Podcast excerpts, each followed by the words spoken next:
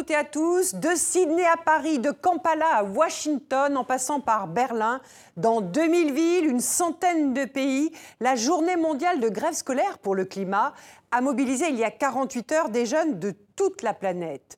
Des manifestations, souvent joyeuses, pour dénoncer, disent-ils, l'inaction des pouvoirs publics face au réchauffement climatique. L'avenir de la planète, c'est un sujet souvent abordé dans notre émission internationale avec des personnalités politiques, des scientifiques. Alors on vous propose aujourd'hui de les retrouver. Voici ce qu'ils nous ont dit, ce qu'ils vous ont dit ces derniers mois. Vous parlez de croissance économique verte et durable parce que vous avez peur d'être impopulaire. Vous parlez de poursuivre les mêmes mauvaises idées qui nous ont mis dans cette situation, alors que la seule réaction logique est de tirer le frein à main. Notre biosphère est sacrifiée pour que des personnes riches, dans des pays comme le mien, puissent vivre dans le luxe. Ce sont les souffrances du plus grand nombre qui payent pour le luxe de quelques-uns. En 2078, je fêterai mes 75 ans.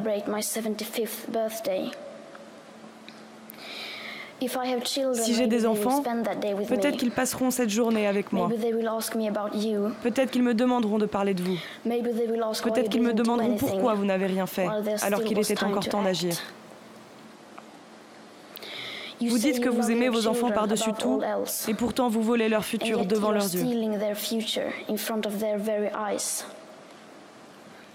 Bonjour, Francisca Mantner. Merci d'avoir accepté euh, notre invitation et d'être venu jusqu'à nous pour participer à cette émission. Euh, les mots de cette toute jeune fille, euh, Greta Thunberg, est-ce qu'ils font écho à ce que vous ressentiez, vous, il y a 25 ans, quand vous aviez son âge? Oui, ça me touche vraiment quand je l'écoute et quand je la vois, ce sentiment d'urgence, de volonté d'action et de impatience de, de, ne pas comprendre pourquoi les adultes n'agissent pas. Euh, ça, je connais très très bien. C'était le sentiment que j'avais quand j'avais 14, 15, 16 ans. À l'époque, c'était euh, c'était la pluie acide, c'était nos forêts qui mourissaient, c'était les essais nucléaires, c'était... Euh, les OGM, je crois. Les OGM. Mhm. Du coup, je connais ce sentiment de pourquoi vous faites rien? et moi je veux agir, cette détermination. Mais, qu'est-ce qu'ils traduisent ces mots selon vous De la peur? C'est d'un côté la peur de, savoir que la nature meurt autour de nous et que ça change notre futur, que euh, la base quand même de notre vie, c'est la nature, c'est notre planète, on n'en a pas de deuxième planète. Euh, et euh, c'est d'un côté c'est la peur, mais aussi cette volonté d'action, de faire quelque chose, c'est de ne pas rester dans l'inaction, comme elle fait, je comprends très très bien. Alors, avant de poursuivre cet entretien, euh, Francisca Brandner, je vous propose de revenir sur le chemin parcouru par votre formation politique, les Verts allemands, les Grunen, comme on dit, avec ce focus d'Antoine Delpierre et Marco Mornil. Comme ce jour-là, lorsque vous prenez la parole au Bundestag, votre assurance, votre parcours, vos combats racontent la fulgurante ascension de votre parti. Comme vous, Franziska Brandner, à presque 40 ans, les Verts Alliance 90 sont devenus incontournables. Oubliez les défaites des années 90. Enchaînant les succès dans les urnes et les alliances pragmatiques, les Verts se sont installés en quelques années, et sans heurts, au cœur du jeu politique allemand. Et pourtant, qui aurait pu prédire cette irrésistible ascension? Car au début, les Grünen, c'était plutôt ça. Jean, basket et cheveux longs à la Joschka Fischer. Le parti fondé en 1980 sur des fondations écologistes et pacifistes tendance révolutionnaire est celui des jeunes, plein d'idéaux. Et à 17 ans, vous en êtes déjà. À cette époque, les Verts sont encore les écolos de service, la génération 68, antinucléaire, anticapitaliste. Études aux États-Unis et à Sciences Po Paris, votre avenir se dessine avec eux. Je ne sais pas toujours quel poste j'aurai, mais je sais que même d'ici 10 ans, je vais me battre pour les valeurs dans lesquelles je crois. Alors direction Bruxelles d'abord pour l'ONU et la défense des femmes, puis au Parlement européen où vous êtes élu en 2009. À votre image, le Gruneux Partail a déjà bien changé. Les Verts sont aux manettes dans plusieurs landers grâce à des alliances, ces fameuses coalitions à l'allemande. Et au sein du parti, les Realos, les réalistes, se sont imposés face aux Fundis les plus radicaux, déplaçant la ligne plus au centre. L'esprit est toujours là, mais désormais les Verts sont convertis à l'économie de marché. Ils s'attardent sur les questions sociales, l'éducation, la sécurité, la place des femmes. Dossier qui vous tient à cœur. Résultat, contrairement aux partis traditionnels, les Grünen ont évolué avec leur électorat. Ils vous ressemblent, Franziska Brandner, diplômé, urbain, sensible aux questions environnementales, mais pas que. La terreur des bourgeois est devenue un parti de néo-citoyens pragmatiques, à l'aise en basket comme en costard-cravate, sur les réseaux sociaux comme sur les plateaux télé. Mais à la veille d'échéances électorales cruciales, saurez-vous vous imposer comme une force politique capable de gouverner au plus haut niveau dans votre pays et d'être en Europe une alternative au populisme? Ah, Vous aimez encore l'Allemagne ou plus du tout? Voilà la réponse. Francisca Bantner, Philippe Ricard du journal Le Monde et Sophie Malibaud de RFI nous ont rejoints. Euh, on va dans quelques instants parler de votre pays, euh, de l'Allemagne, de l'Europe. Mais j'aimerais, euh, pour commencer cet entretien, nous aimerions entendre votre réaction à ce mouvement des Gilets jaunes qui se mobilise et manifeste en, France depuis plus de trois mois maintenant. Pour nous, en Allemagne, on a encore un peu de mal à cerner ce mouvement. il y a des reportages, bien sûr, et, et on n'a pas encore très très bien compris est-ce que c'est un mouvement de gauche, de droite, ça sort d'où, qui est un leader, etc. Du coup, en Allemagne, il y a plutôt une attente de voir qu'est-ce qui en sort. Mais euh, moi, mon analyse, c'est qu'à la base, en France, il y a une injustice sociale grandissante, un problème des services publics, etc. Et que à la fin, ce qui était les actions écologiques, c'était un peu euh, la goutte d'eau qui faisait verser euh, le vase d'eau. Déborder le vase. De déborder le vase d'eau. Du coup, je pense que c'est, ça montre bien pour nous que l'écologie et le social, ça doit aller vraiment de, de pair et de pair. Si on fait l'écologie sans la justice sociale, ça ne marche pas. Du coup, pour nous, ça, c'est quelque chose de très important, ce qu'on en tire euh, de ce mouvement des Gilets jaunes. Et j'espère qu'ils ne vont pas être euh, récupérés par l'extrême droite ou d'autres extrêmes, mais qu'ils tiennent ce discours. Euh, les Verts, en, Allemagne, vous avez connu une progression vraiment intéressante ces derniers mois. Comment est-ce que vous percevez ce que fait en ce moment donc Yannick Jadot? Vous avez mentionné tout à l'heure à la tête de Écologie Les Verts. est-ce que vous pensez, enfin, quel regard vous portez sur ce début de campagne, est-ce que vous pensez qu'il peut euh, gagner des points en France? Oui, je pense. C'est quelqu'un qui est toujours resté euh, fidèle à ces deux combats, c'est l'Europe, c'est l'écologie. C'est quelqu'un qui dit la même chose à Bruxelles, à Paris, à Rennes. Euh, et je pense que c'était bien d'aller lancer la campagne dans un village où ils ont démontré que la transition écologique et le social et euh, le commun, ça va ensemble, que c'est pas des contradictions, mais que c'est la bonne voie à choisir. Je pense que ça, c'était un bon signal de ne pas être à Paris, mais de se déplacer, d'aller en zone euh, voilà, plus rurale, etc. Moi, je pense que c'est ça ce qu'on a fait aussi, nous, c'est de de montrer, de donner envie du futur, de dire c'est il faut pas choisir, on peut euh, vraiment écologie, sociale et l'Europe, ça va ensemble. Et euh, on a euh, on a fait de bonnes expériences avec ça en, en même temps, vous êtes connu pour votre pragmatisme. les Verts d'aujourd'hui, on parlait tout à l'heure dans, le sujet des, des, fondamentalistes, les fundistes et les, et les réalistes. et est-ce que vous, comment vous situez les, les Verts en France? Mais les Verts en France, ils sont euh, toujours en train de se chercher aussi. C'est un et de se disputer aussi. Et se disputer, comme d'ailleurs chez nous, c'était pendant très longtemps aussi euh, l'agenda. Mais euh, ce qu'on a réussi à faire en Allemagne, c'est de dire on reste très, très, très convaincu de nos objectifs. C'est de sauver le climat, c'est d'avoir plus de meilleurs services publics, etc., de sauver l'Europe. et en même temps de dire on est plus souple sur le chemin pour y parvenir. De dire il y a un chemin A il y a un chemin B mais pour nous, ce qui est important, c'est d'y arriver. Et euh, avec un partenaire, on prendra un chemin A. Avec un autre partenaire, ce sera un chemin B.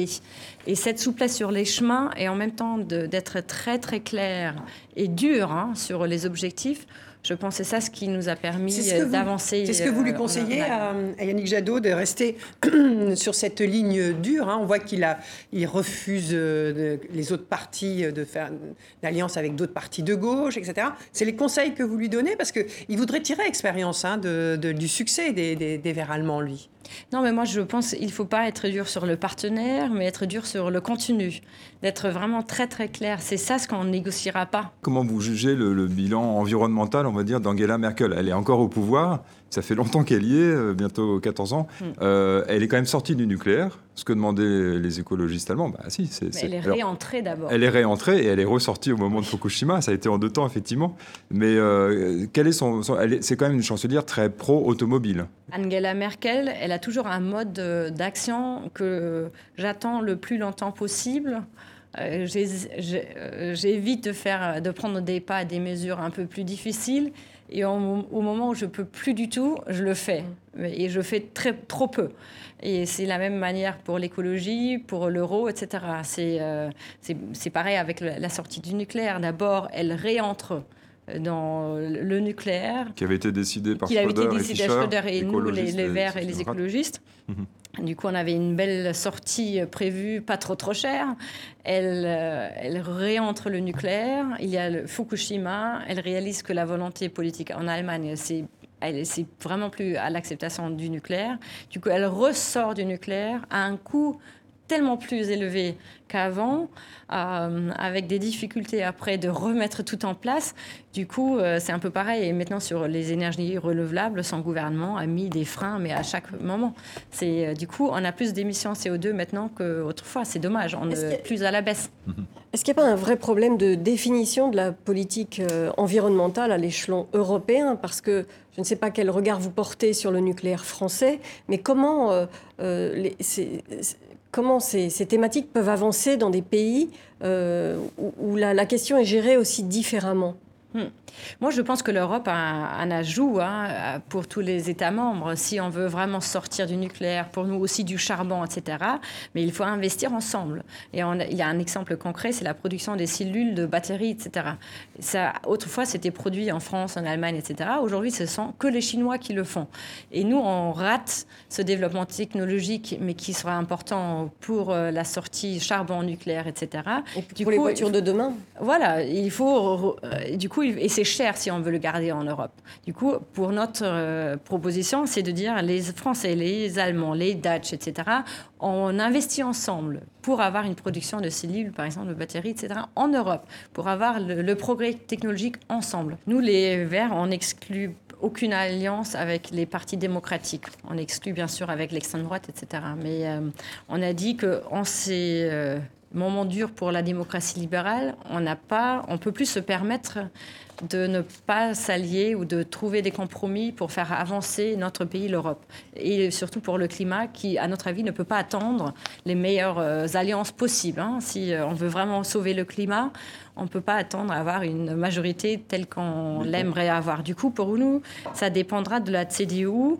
Euh, de voir les compromis qu'ils sont prêts à faire avec nous. Sur les questions environnementales, ça veut dire sortir du charbon le plus vite possible. Possible, voilà, plus rapide qu'en ce moment. Sortir de l'automobile polluante diesel, par exemple. Exactement, de faire pareil que la Suède. Sacrée révolution pour l'Allemagne, sortir du diesel. De, euh, de sortir comme de faire la Suède ou la France, de dire jusqu'à cette date-là, vous avez encore le temps de produire les voitures conventionnelles. À partir de là, hum, ça y est, c'est fini.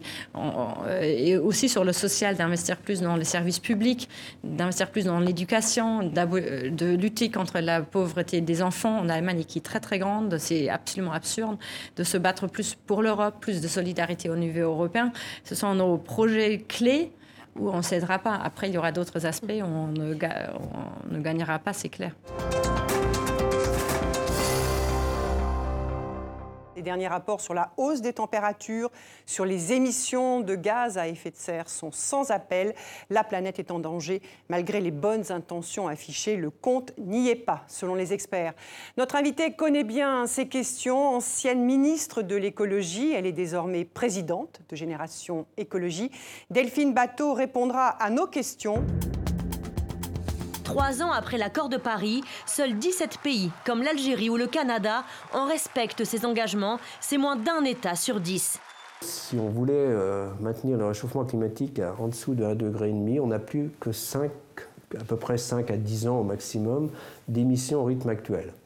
Hein, donc c'est extrêmement difficile, ça, ça voudrait dire changer immédiatement pratiquement de mode de développement et on voit bien la difficulté. Ces problématiques vous sont familières, Delphine Bateau.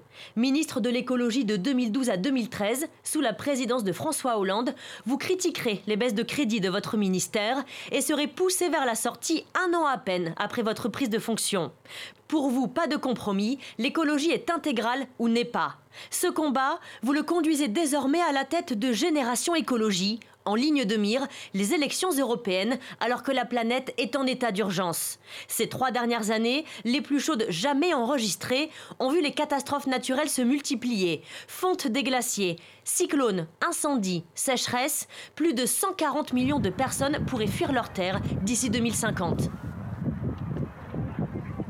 L'accord de Paris, ça devait être un point de départ. Tout le monde savait au moment où il a été euh, adopté euh, qu'il était historique parce que c'est la première fois qu'il y avait un accord international, mais qu'il était dans son contenu très insuffisant parce que si on faisait la somme des engagements des différents pays, on arrivait quand même à un réchauffement de 3,5 degrés, degrés.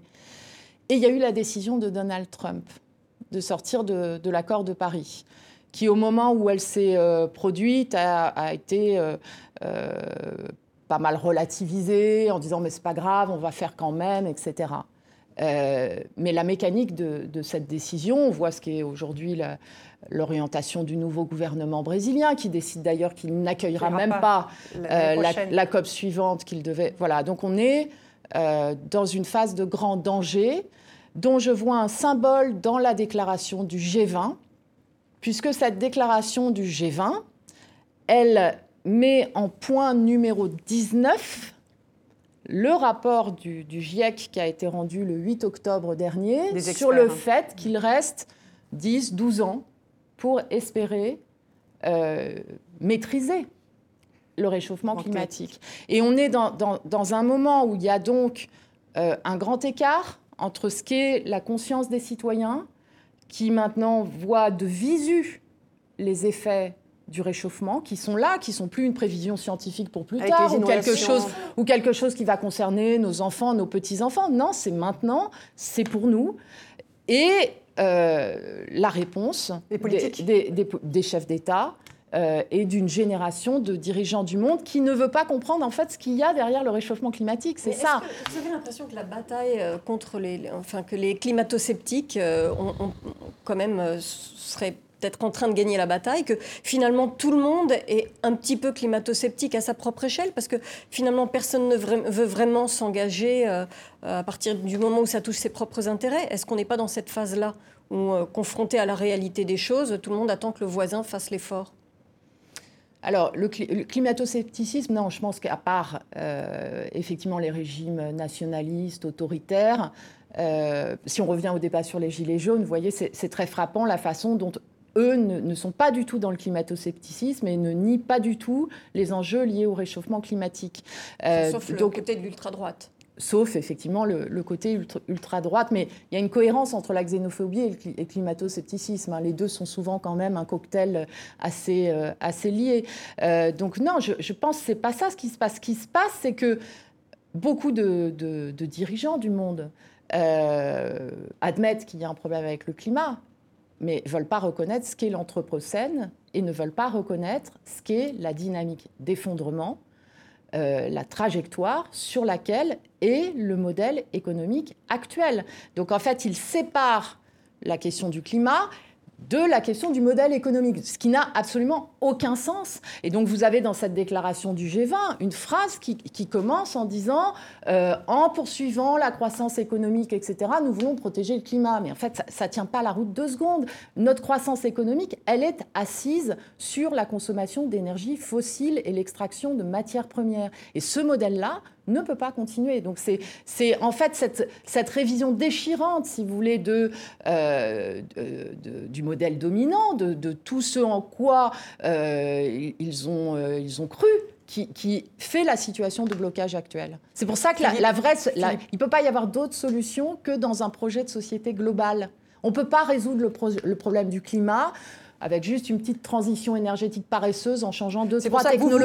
C'est pour ça que vous, intégrale. C'est pour ça que je parle d'écologie intégrale. Ce qui est en cause, c'est tout. C'est pas juste euh, le fait de remplacer les centrales à charbon par des éoliennes. C'est Ça, c'est pas vrai. Depuis le retrait des Américains des États-Unis mmh. des accords de Paris, Euh, on présente souvent l'Union européenne d'un côté et la Chine comme les deux moteurs restants finalement de ces accords. Est-ce que ça vous semble de moteurs crédibles, notamment l'Union européenne? On sent beaucoup d'hésitation quand même entre Européens sur le sujet. Bah, sur l'Europe, on est quand même plutôt dans une phase de recul. Mhm. Par rapport, euh, euh, je rappelle qu'on a quand même, l'Europe a choisi un commissaire européen chargé de l'énergie et du climat qui, était lui-même engagé dans, les énergies fossiles, qui disposait, qui, qui, disposait d'actions de, mhm. compagnies pétrolières. Donc, euh, moi, j'ai vu, vu lorsque j'étais euh, membre du gouvernement, la commissaire européenne était euh, Connie Hedegaard. Mhm. Et à cette époque, il me semblait que l'Europe était beaucoup plus proactive dans les négociations internationales sur le climat qu'elle ne l'est euh, qu'elle ne l'est aujourd'hui. Et l'Europe, elle est d'autre part marquée. Un changement de pied de Mme Merkel et de l'Allemagne vis-à-vis de l'industrie? Il y a aussi ça. Euh, il y a aussi la logique de la mécanique des 28 avec des États membres qui ne veulent absolument pas euh, sortir du charbon. Mais j'allais dire, qu'est-ce qu'on la fait Pologne Qu'est-ce qu'on fait pour les qu'est-ce qu'on fait pour le leur permettre? Qu'est-ce mhm. qu'on fait pour les aider? Et, et, donc, il y a euh, une, difficulté européenne à décider. Et puis l'Europe, elle est aussi marquée par les grands scandales euh, du Volkswagen, Gate, euh, de la question du glyphosate, c'est-à-dire aujourd'hui d'une émission dans les décisions légales, réglementaires européennes des lobbies industriels. Comment on fait dans un système qui aujourd'hui est celui du tout ou rien au niveau mondial? C'est-à-dire, soit tout le monde s'engage pour le climat, soit, si ce n'est pas le cas, et donc à partir de la décision de Trump, chacun commence à dire, mais pourquoi est-ce que moi je ferais des efforts, puisque si les autres ne le font pas, c'est inefficace, etc. Euh, et moi, je crois que c'est à ça qu'il faut répondre. Et en ce qui concerne l'Europe, comme en ce qui concerne la France, on ne s'en sortira pas sans une politique d'investissement puissante, c'est-à-dire sans sortir les investissements écologiques du calcul des déficits. Si on continue avec le système euh, actuel au niveau budgétaire et macroéconomique de politique européenne, eh bien, les gilets jaunes, ce n'est que le début. Et on aura ça partout. C'est-à-dire que non seulement on n'y arrivera pas, mais on aura euh, un ras-le-bol des citoyens. Donc si l'Europe doit retrouver un sens, c'est en, organisant cette transformation profonde de son modèle énergétique et donc en permettant qu'on investisse dedans. On voit bien que dans votre esprit, l'Union européenne est plus franchement motrice hein, sur les, questions climatiques. Du coup, c'est la Chine alors qui peut tirer tout ça? Euh, Ça vous semble très crédible de la part des Chinois? Quel est le calcul des Chinois par rapport à cette question justement? Ce volontarisme international alors qu'eux-mêmes polluent énormément pour des raisons de développement d'ailleurs assez légitimes. Tout à fait. Ils polluent énormément.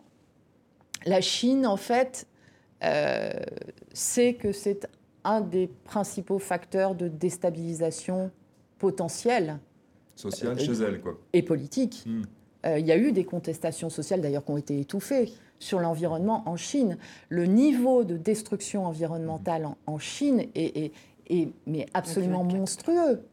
Euh, la, pollution de l'air, euh, la destruction des rivières, la pollution de l'ensemble de la ressource en eau. Je on est sur, à une échelle qui est une échelle destructrice qui est catastrophique. Et je crois, depuis un certain nombre d'années déjà, dès avant la COP21, que les dirigeants chinois ont compris que c'est de là que viendrait la contestation sociale et la contestation démocratique en Chine. un peu en Europe de l'Est, avant la chute du mur. En RDA, il y avait des mouvements pro-environnementaux sous cap, effectivement, qui avaient commencé à contester le régime. D'accord. C'est comparable pour vous. C'est pour ça que les Chinois sont très actifs, en fait. Oui, mais en même temps, la politique de la Chine est ambivalente, mhm. parce que, en fait, ce que je vous ai dit tout à l'heure sur l'effondrement et sur l'Anthropocène, les grandes puissances, en vrai, l'ont complètement compris. Et donc sont sur une logique d'accaparement des ressources. Et donc la Chine, en même temps, euh, qu'effectivement, elle joue plutôt un rôle moteur dans les négociations internationales sur le climat, s'accapare des terres en Afrique, s'accapare des terres agricoles même en France, euh, et donc est dans une logique, vous voyez, si on était au Monopoly, euh, de mettre la main sur un maximum de ressources qui vont de plus en plus être des ressources stratégiques dans les temps qui viennent. Quand vous voyez qu'en Allemagne, la, décision d'Angela Merkel de, mettre un terme au nucléaire a, a donné lieu finalement un recours au charbon, toujours encore aujourd'hui même, très important. Est-ce que vous trouvez que c'est une voie Alors, si vous me permettez, c'est plus compliqué et plus contrasté que cela, puisque euh, à un moment donné, les émissions allemandes avaient, avaient, quand même stagné ou diminué, malgré, effectivement, ça ne peut pas être la logique. Si vous voulez diminuer le nucléaire pour, pour faire plus d'énergie fossile, ça peut clairement pas être le modèle français. Mais c'est peut-être ce qui ça... explique le report, c'est qu'il faut être prêt aussi à, l'abandon du nucléaire. C'est qu'il y, a des solutions. Il y a une part qui s'explique par le retard qui a été pris sous le gouvernement précédent qui a annoncé une diminution du nucléaire qu'il n'a délibérément pas organisée. C'est ça la réalité des choses. Même la fermeture de Fessenheim n'a pas été faite, mais ce n'est pas une raison pour perdre de vue cette, cette, cet objectif, cette ambition qui est nécessaire pour des raisons écologiques, pour des raisons de sûreté et pour des raisons économiques. Excusez-moi d'insister là-dessus, mais ce, n'est pas une énergie d'avenir du point de vue de sa stricte compétitivité économique. Reste le renouvelable, mais manifestement, d'un point de vue technologique, les capacités de stockage, ce n'est pas encore tout à fait ça. C'est là que ça coince, si on peut dire, euh, sur les capacités du renouvelable à prendre le relais. Je vais vous dire, moi, quelle est la première priorité hum. C'est les économies d'énergie. Et c'est ce que demandent les Français. C'est que, là, on, est, on continue d'augmenter notre consommation d'énergie. Donc la première priorité de politique publique, celle qui est bonne pour l'écologie, qui est bonne pour le climat, qui est bonne pour le pouvoir d'achat des ménages. Et on économise les en rénovant l'habitat, par exemple, c'est ça C'est la rénovation de l'habitat. C'est alors si je prends l'exemple des chaudières au fioul. Bon, euh, le gouvernement annonce une aide de 30% pour éliminer les chaudières au fioul dans 10 ans. Dans 10 ans, c'est très très loin, si vous voulez. 30%, ça ne marchera pas. Parce qu'en fait, les, personnes âgées, par exemple, modestes, qui habitent dans les Deux-Sèvres, qui actuellement ne se chauffent pas, parce que c'est ça la situation, qu'on des chaudières au fioul, qu'on des chaudières au fioul, vous pouvez leur donner une aide de 30%, elles n'ont pas les 70% à mettre au bout. Donc ce qu'il faut euh, déployer de, de, façon beaucoup plus puissante, c'est un programme qui s'appelle le programme Habiter mieux, qui prenait chez les ménages modestes en charge 80-90% de la dépense d'isolation d'une maison, d'un changement d'une chaudière, et qui est un programme qui n'arrête pas de voir ses crédits diminuer ou avec des mouvements de stop and go qui cassent l'élan, qui est un élan en plus intéressant par rapport à l'économie des territoires ruraux, parce que ça concerne le secteur du bâtiment. Donc voilà ce qui devrait être la priorité absolue aujourd'hui en France, dans une situation où on a 8 mmh. millions de Français en situation de précarité énergétique les économies d'énergie. Philippe euh, Dans quelle mesure est-ce qu'il faut, sur ces questions, euh, être dans une démarche de contrainte? On comprend qu'il faut absolument un accompagnement social hein, quand il y a des mesures comme ça difficiles à digérer, à financer pour les plus modestes. Mais dans quelle mesure est-ce qu'il faut une certaine contrainte? Par exemple, euh, piétoniser ou interdire la circulation de voitures sur, les, sur, les, sur les berges parisiennes ça vous semble une approche intéressante? Il faut, il faut essayer aussi de pousser cette logique contraignante, disons ben, En fait, la contrainte, c'est qu'on est en train de, détruire ce qui rend notre planète habitable pour l'espèce humaine. Euh, la contrainte, c'est qu'on va avoir des pics lors des canicules, vous voyez, dans 10 ans, 15 ans, à 55 degrés l'été dans l'est de la France. Vous voyez ce que c'est que 55 degrés? La contrainte, c'est l'effondrement de la biodiversité. Donc, ce que, moi, ce que je crois, c'est qu'il n'y a pas de transformation écologique possible sans qu'elles euh, viennent de la démocratie. Euh, je, parce que si on suit la logique du discours de la contrainte, vous voyez, euh, on, peut en entendre certains dire bah, il faudrait une dictature verte. Non, pas du tout. Et en fait, cette conscience des enjeux, elle progresse dans la société. Euh, beaucoup de, citoyens sont en train de changer leur mode d'alimentation, refusent des produits pleins d'emballages qui servent à rien, d'additifs, de perturbateurs endocriniens, etc. Donc cette prise de conscience, c'est aussi une manière pour les gens de reprendre le pouvoir. Et c'est ça. C'est non, c'est ça qu'il faut accompagner. Ensuite, par rapport aux efforts, ce qu'il ne faut pas cacher aux Français, c'est pas une contrainte, c'est qu'il va falloir faire que tout le monde fasse des efforts. Et la demande, c'est que ces efforts soient justes. Et faire croire, par exemple, que les habitants des territoires ruraux seraient les premiers pollueurs de France, alors que quelqu'un de très riche a un bilan carbone 175 fois celui d'un habitant des Deux-Sèvres, que ceux qui prennent l'avion pour aller en vacances au bout du monde, euh, voyez, leur bilan carbone, il n'a rien à voir avec quelqu'un qui fait 40 km par jour pour aller travailler. Il faut interdire ce genre de vacances? Eh ben, il faut une taxe sur les billets d'avion. il faut une taxe sur les billets d'avion. Vous ne pouvez pas demander aux gens qui sont dépendants de la voiture pour aller au travail et qui n'ont pas le choix que celui qui, qui va euh, au bout du monde par confort personnel pour ses vacances et pollue beaucoup la planète, mhm. ne, ne fasse pas d'efforts. Ça, c'est quelque chose qui ne peut pas passer. Donc on a besoin, pour réussir, que euh, l'écologie, ça aille de pair avec la réduction des inégalités. Sinon, on est dans une impasse, vous parlez on ne peut pas y arriver. Vous parlez de prise de conscience, euh, mais cette prise de conscience écologique, quand on n'arrive pas à finir ses fins de mois, on, euh, entend beaucoup aussi que le bio ou la voiture électrique, ou, etc., c'est pour les bobos, c'est pas pour les gens qui ont des difficultés à finir leur fin de mois. Alors d'abord, le bio, c'est pas pour les bobos. Euh, et effectivement, il y a un sujet, il y a un sujet dans la façon dont la grande distribution se fait des marges supplémentaires sur le bio. Euh, mais en fait, ah, vous trouvez que en fait ils font trop de marge précisément? Ils, devraient vendre le bio moins cher, effectivement. Ils savent, ça a été mhm. démontré par l'UFC que choisir. Comme ils savent que les consommateurs veulent ces produits euh, de qualité, il y a effectivement une tentation de, faire des marges plus importantes. Et c'est des produits qui sont donc réservés à une forme d'élite, en tout cas ceux qui socialement peuvent se permettre. Écoutez, moi, c'est pas ce que je vois sur le terrain. Euh, les gens que je vois aller chercher des légumes bio dans, dans les AMAP euh, euh, ou chez le producteur du coin, etc., c'est pas que des catégories sociales privilégiées. Ça, c'est pas vrai. au contraire, beaucoup dans ce que j'évoquais sur les économies d'énergie, le refus des emballages qui sert à rien, il y a un changement de culture par rapport au consumérisme aussi qui doit venir. Il faut se libérer de cette société qui nous dit que pour exister, il faut consommer. Donc ça, c'est quelque chose de, très puissant. Maintenant, la voiture électrique, c'est autre chose. Effectivement, aujourd'hui, malheureusement, elle est inabordable. Elle est inabordable euh, pour des ménages modestes, alors même que euh, ceux que je connais qui, qui, ont fait euh, ces choix, euh, bah, quand les prix du baril de pétrole augmentent, sont quand même dans, dans une, protégés de, de, cette, de cet impact. Et comment est-ce que vous abordez justement la prochaine échéance électorale européenne? Vous pensez que l'écologie va être un thème dans, dans cette élection ah, Je ne pense pas, j'en suis sûre en fait. Bien. Je ne pense pas, j'en suis totalement sûre. Et sur quel, sur quel programme, sur quel type de, de tous les jours, on parle d'écologie. Oui, mais vous remarquez que quand on ne parle que d'écologie, ça, pose un problème, puisqu'il y a derrière toute une logique économique à mettre en branle pour que les, les intérêts des écologistes... Mais ce n'est pas un problème, c'est une solution.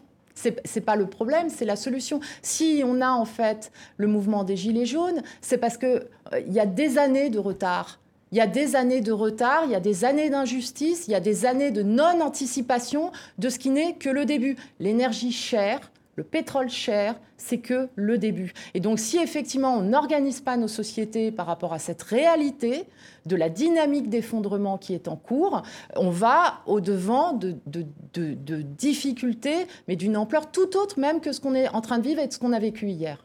Une des raisons du succès des écologistes allemands, enfin du, mmh. retour en force des écologistes allemands, c'est manifestement qu'ils ont certes un agenda écologique euh, très fort, euh, bien que le pays soit déjà sorti du nucléaire, euh, mais qu'ils ont aussi un agenda européen, pro-européen assez fort, un agenda sociétal également. ça veut dire, vous, c'est une source d'inspiration justement la façon dont les Verts finalement allemands touchent un peu à tous les secteurs de la vie politique. de toute façon, on ne peut pas être pour l'écologie et ne pas être internationaliste et viscéralement pro-européen. Ça, c'est dans l'identité même euh, d'une personne qui se soucie euh, de, l'avenir de l'humanité, parce que ce n'est pas l'avenir de la planète qui est en cause, c'est l'avenir de l'humanité, que de penser que ce continent celui de l'Europe devrait être normalement non pas euh, celui du Dieselgate euh, et euh, de celui qui conteste la réalité des effets sur la santé du glyphosate, mais il devrait au contraire jouer un rôle moteur pour montrer ce que doit être une civilisation écologique. C'est l'Europe qui peut être en pointe, je pense, au niveau mondial. Si vous voulez, les élections européennes, nous, nous ne les considérons pas comme certains peuvent le faire comme une espèce de, euh, de fromage, vous voyez, où il faut se répartir les places. En fait, on en fait c'est pas du tout ça qui, qui nous obsède aujourd'hui. Ce qui nous obsède, c'est de faire des élections européennes une première étape pour la construction d'une écologie de gouvernement en France. Et concernant le contenu, par exemple, un mouvement comme le vôtre aura son mot à dire euh, sur la question migratoire, euh, qui sera mise en avant justement par euh, les partis de, droite notamment. Bien sûr. Mais là aussi, euh, quand on regarde euh, ce qu'est la dynamique d'effondrement au niveau planétaire. En fait, le chiffre qui a été annoncé au début de l'émission euh, sur le nombre de réfugiés qu'il y aurait en 2050, il était sous-estimé. En fait, c'est presque un milliard. et donc, en fait, si vous voulez rendre la planète inhabitable, ça veut dire un déplacement massif des populations qui vont quitter les territoires qui deviennent inhabitables. Et donc la question des migrations, elle ne peut pas s'appréhender en dehors de cette réalité, planétaire. Alors, puisqu'on parle de, des populations, euh, Nicolas Hulot disait aussi la semaine dernière qu'aujourd'hui se poserait dix fois plus de questions s'il devait faire des enfants compte tenu de l'état de la planète. Il y a même aujourd'hui un, mouvement, hein, les GINKS, les Greens Inclination, euh, No Kids, traduisait tendance écolo, pas d'enfants, euh, qui il est de plus en plus visible, hein, ce, ce, mouvement. ce lien démographique, crise environnementale, vous le faites vous aussi? C'est un sujet qui est, qui est, un peu tabou. Hein. Est-ce que, est que par par exemple, vous pensez que c'est une voie qu'il faut explorer? Non. La voie qu'il faut, explorer, c'est celle de la révolution féminine. C'est-à-dire? C'est-à-dire d'abord qu'il faut toujours rappeler par rapport à la question de la démographie que 10% des plus riches de la planète sont à l'origine de 50% des émissions de gaz à effet de serre. Donc oui, tendanciellement, il, va y avoir trop d'humains sur Terre, mais c'est surtout que si tous les humains avaient le même mode de vie que les plus riches, c'est totalement insoutenable en fait. Donc il faut maîtriser la démographie. Comment? Pas par des solutions autoritaires ou totalitaires qui remettent en cause la liberté individuelle, par l'émancipation des femmes. et c'est là qu'on voit que, le combat féministe et le combat écologiste se rejoignent. Il y a des milliers de femmes dans le monde qui n'ont pas accès à la contraception. Il y a des milliers de filles dans le monde qui n'ont pas accès à l'éducation. Et partout où on voit euh, un début d'émancipation des femmes, l'accès à l'éducation, l'accès au travail, eh bien, ça enclenche des révolutions, des, évolutions de la démographie. Notre invité aujourd'hui est Jean Jouzel, climatologue et glaciologue, ancien membre du GIEC, le groupe d'experts sur l'évolution du climat, récompensé par le prix Nobel de la paix en 2007. Il répondra à nos questions. Mais tout de suite, pour ouvrir ce magazine, quelques notes de piano du célèbre compositeur italien Ludovico Einaudi. Pour l'ONG Greenpeace, il interprète dans une mise en scène spectaculaire face à un glacier norvégien aux portes du Groenland, élégie pour l'Arctique. On écoute.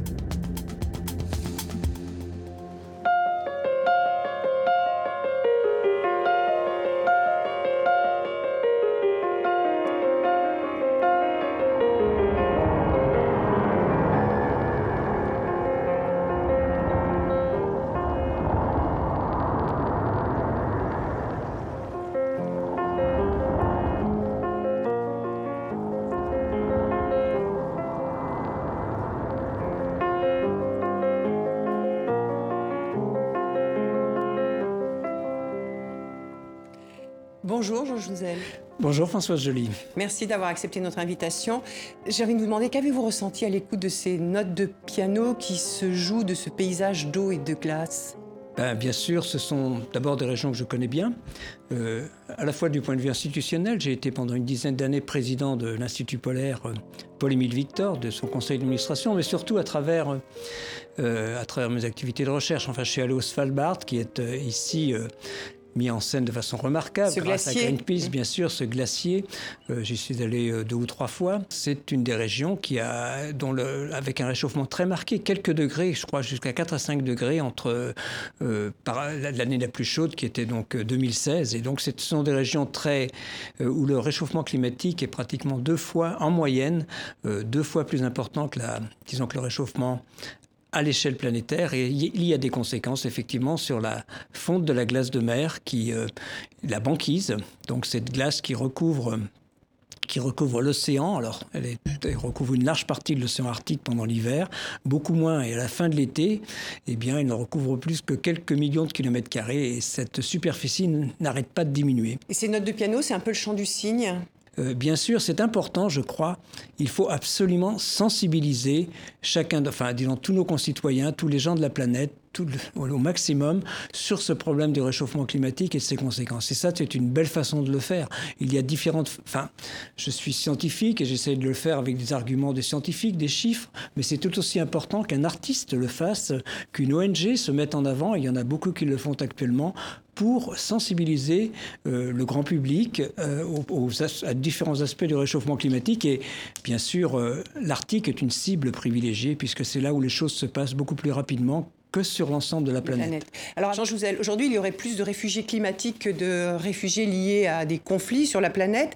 Est-ce que vous êtes favorable, vous Jean Jouzel, à ce que la communauté internationale qui a créé le fameux statut de réfugié en, par la Convention de Genève en 1951 l'étende aux réfugiés climatiques? Oui. Euh, d'abord sur les chiffres, c'est vrai que c'est très difficile de déterminer euh, le, nombre de réfugiés climatiques qui sont liés à des problèmes euh, largement, de, bien sûr, des petites îles, des problèmes de, disons, d'insuffisance, d'insécurité alimentaire, des problèmes d'événements extrêmes. Alors, disons, le, GIEC est plus prudent sur le nombre de réfugiés climatiques, mais quel que soit le nombre, c'est extrêmement important. C'est quelques millions supplémentaires par an. Ça dépend, euh, les, chiffres sont très variables et ça montre aussi la difficulté euh, de définir euh, le, terme de réfugié climatique, mais on en vient au statut, je pense important. Je me suis moi-même euh, intéressé aux réfugiés climatiques à travers la préface d'un ouvrage d'un collectif Argos sur euh, justement les réfugiés climatiques, c'est le titre du livre, et on voit bien que les, situations sont très importantes et il y a vraiment des réfugiés climatiques et leur nombre va augmenter.